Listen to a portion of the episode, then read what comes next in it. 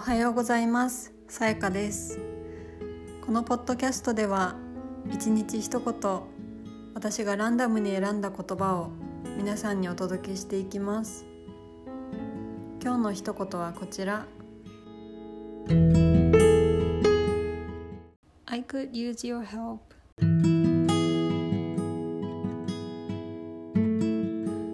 これは夫が私に言った言葉です。意味は手伝ってもらえたらありがたいんだけどという丁寧な依頼だそうです。最初私は直訳し「君の助けを使ってやってもいいよ」というちょっと高圧的なニュアンスで解釈してしまい内心びっくりしてしまいました。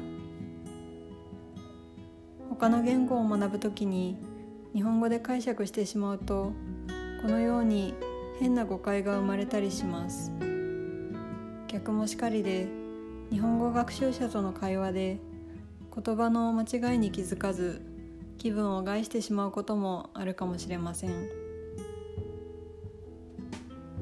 これは日本人同士にも言えることで例えば関東関西の文化圏の違いですら言い方や言葉選びの違いで勘違いがしばしば起こると聞きます。